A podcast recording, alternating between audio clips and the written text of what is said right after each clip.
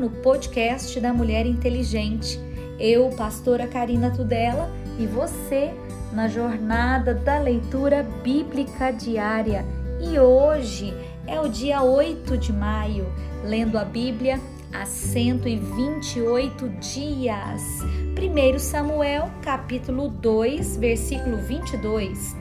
Era, porém, Eli, já muito velho, e ouvia tudo quanto seus filhos faziam a todo Israel, e de como se deitavam com as mulheres que em bandos se ajuntavam à porta da tenda da congregação. E disse-lhes: Por que fazeis tais coisas? Porque ouço de todo esse povo os vossos malefícios? Não, filhos meus, porque não é boa fama esta que ouço, fazeis transgredir o povo do Senhor. Pecando homem contra homem, os juízos o julgarão. Pecando, porém, o homem contra o Senhor, quem rogará por ele? Mas não ouviram a voz do seu pai, porque o Senhor os queria matar. E o jovem Samuel ia crescendo e fazia-se agradável, assim para com o Senhor, como também para com os homens. Profecia contra a casa de Eli. E veio um homem de Deus a Eli e disse-lhe: Assim diz o Senhor: Não me manifestarei na verdade à casa do meu pai, estando os israelitas ainda no Egito, na casa de Faraó?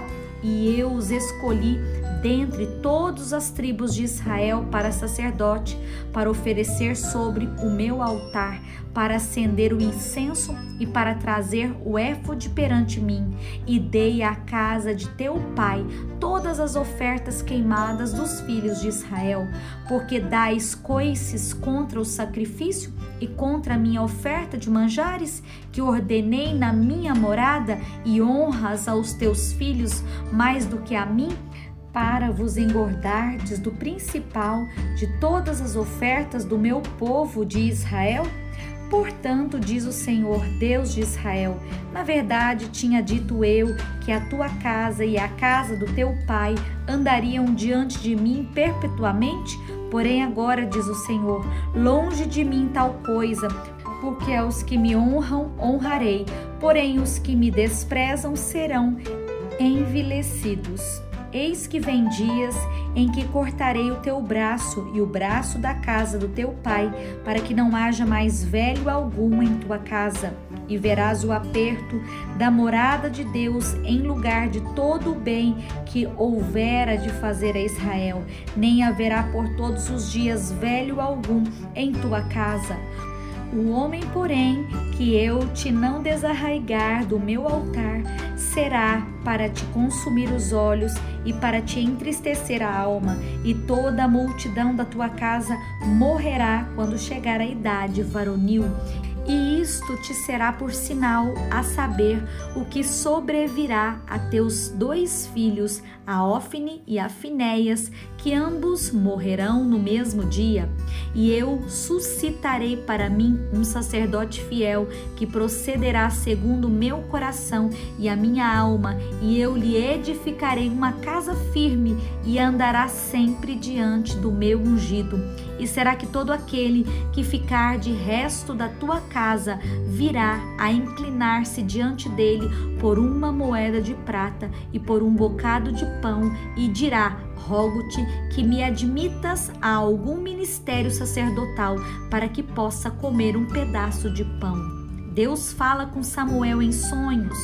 E o jovem Samuel servia ao Senhor perante Eli, e a palavra do Senhor era de muito valia naqueles dias, não havia visão manifesta. E sucedeu que naquele dia, que estando Eli deitado em seu lugar, os seus olhos se começaram já a escurecer, que não podia ver. E estando também Samuel já deitado antes que a lâmpada de Deus se apagasse no templo do Senhor em que estava a arca de Deus, o Senhor chamou a Samuel e disse ele: Eis-me aqui. E correu a Eli e disse: Eis-me aqui, porque tu me chamastes? Mas ele disse: Não te chamei eu, torna a deitar-te. E foi e deitou-se.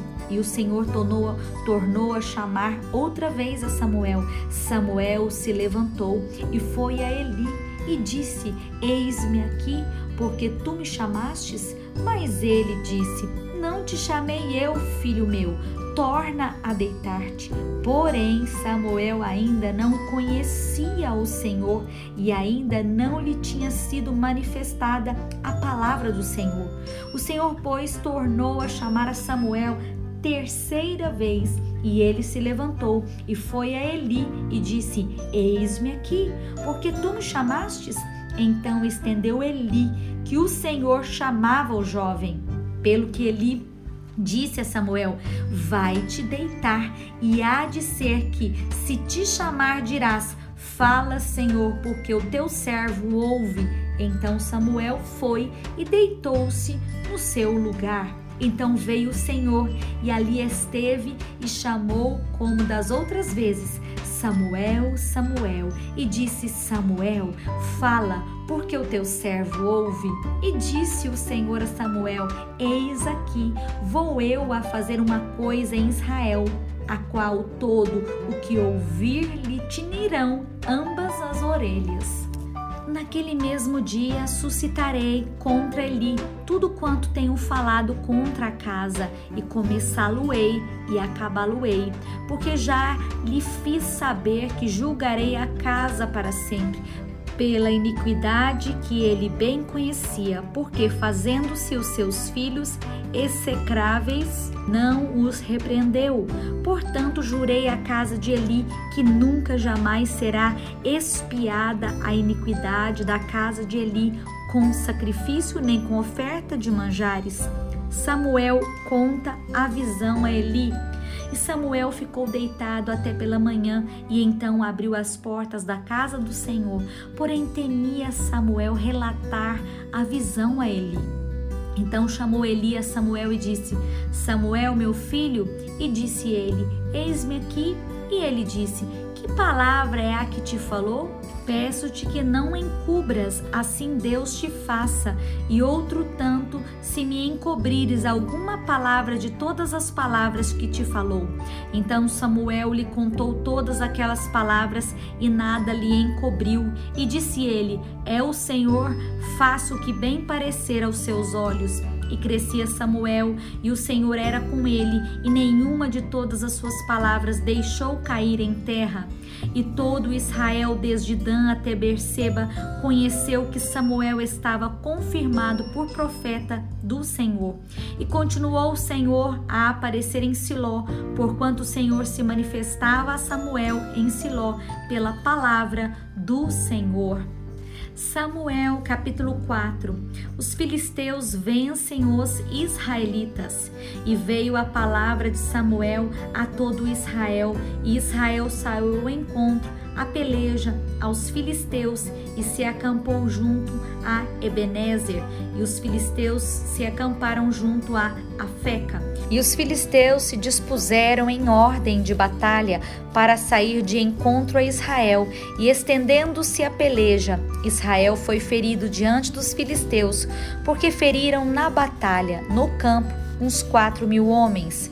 E tornando o povo ao arraial, disseram os anciãos de Israel: Por que nos feriu o Senhor hoje diante dos filisteus? Tragamos de Siló a arca do concerto do Senhor e venha no meio de nós, para que nos livre da mão dos nossos inimigos.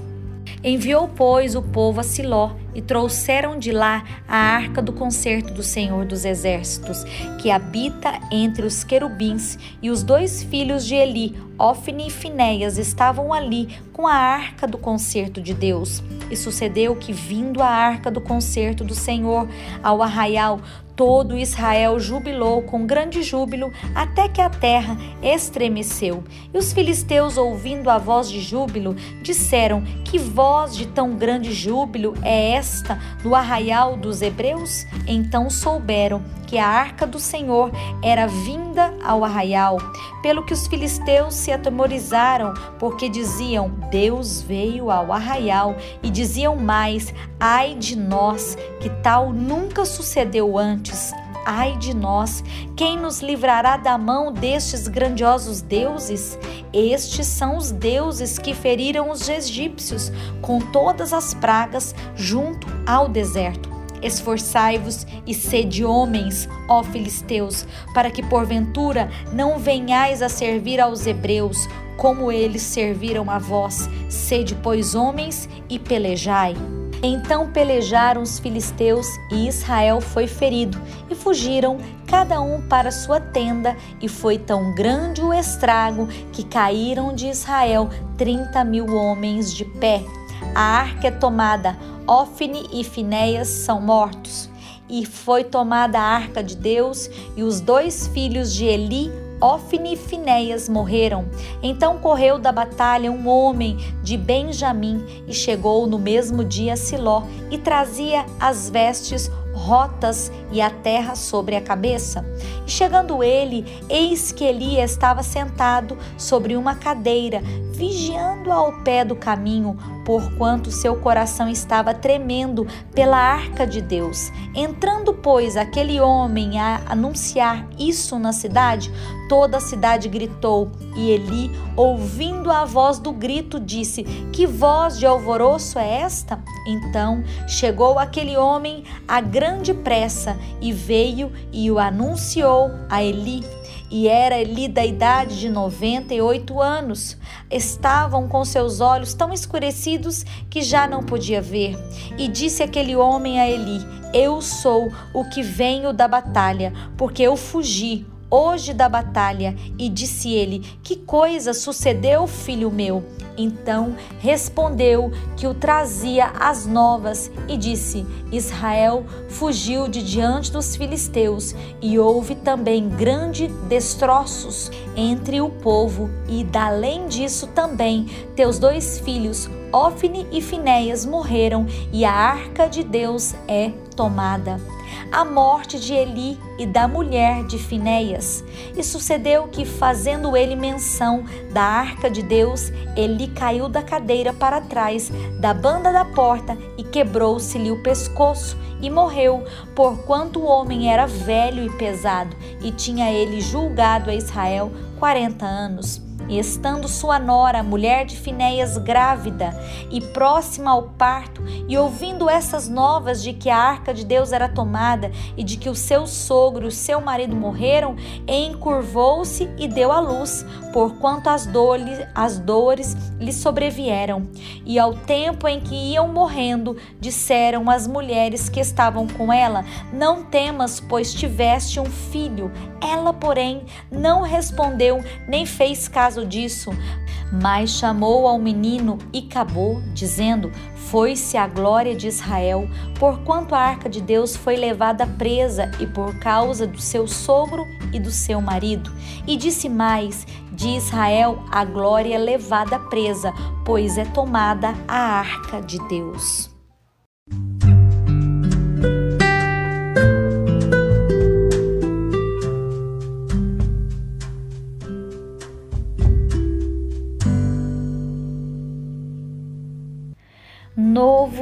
Testamento, João capítulo 5, versículo 24. Na verdade, na verdade vos digo que quem ouve a minha palavra e crê naquele que me enviou tem a vida eterna e não entrará em condenação, mas passou da morte para a vida. Em verdade, em verdade vos digo que vem a hora, e agora é, em que os mortos ouvirão a voz do Filho de Deus, e os que ouvirem viverão.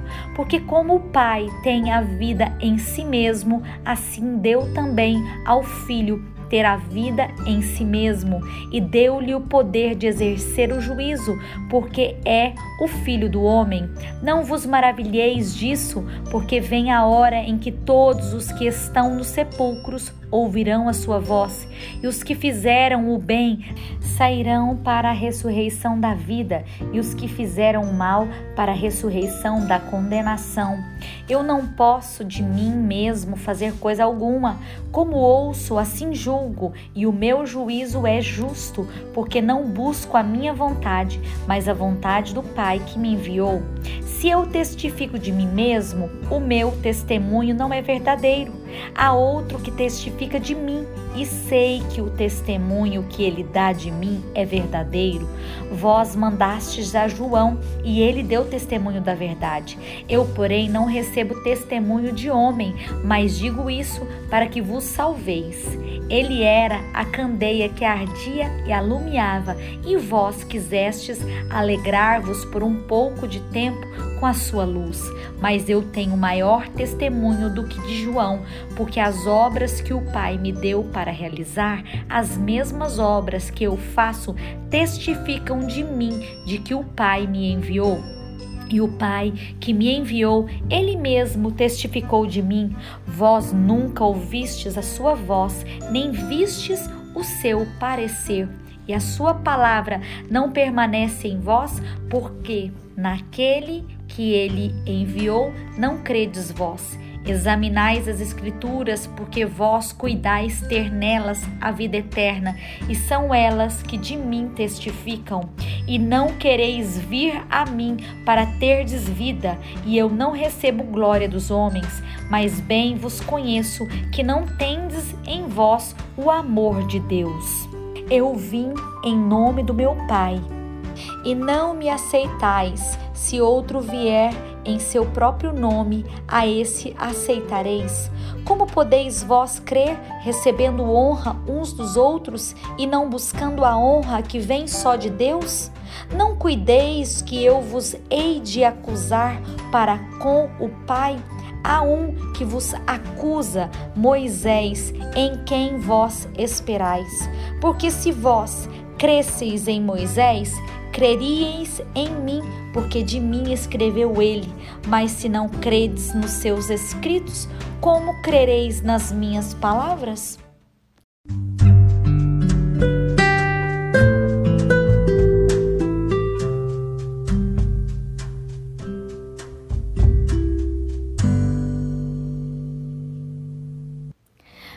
Orando os salmos, confesse as áreas em que você recusa-se a confiar em Deus. Peça-lhe que o ajude a ver e a lembrar-se como ele provou ser fiel em sua vida. Salmo 106. Deus é louvado por haver suportado seu povo apesar das muitas rebeliões. Louvai ao Senhor Louvai ao Senhor porque Ele é bom, porque a sua benignidade é para sempre. Quem pode referir as obras poderosas do Senhor? Quem anunciará os seus louvores? Bem-aventurados os que observam o direito, o que pratica justiça em todos os tempos. Lembra-te de mim, Senhor, segundo a tua boa vontade para com teu povo. Visita-me com a tua salvação, para que eu veja o bem dos teus escolhidos, para que eu me alegre com a alegria do teu povo, para que eu me regozije com a tua herança. Nós pecamos como os nossos pais, cometemos iniquidade, andamos perversamente. Nossos pais não atentaram para as tuas maravilhas no Egito, não se lembraram da multidão das tuas misericórdias.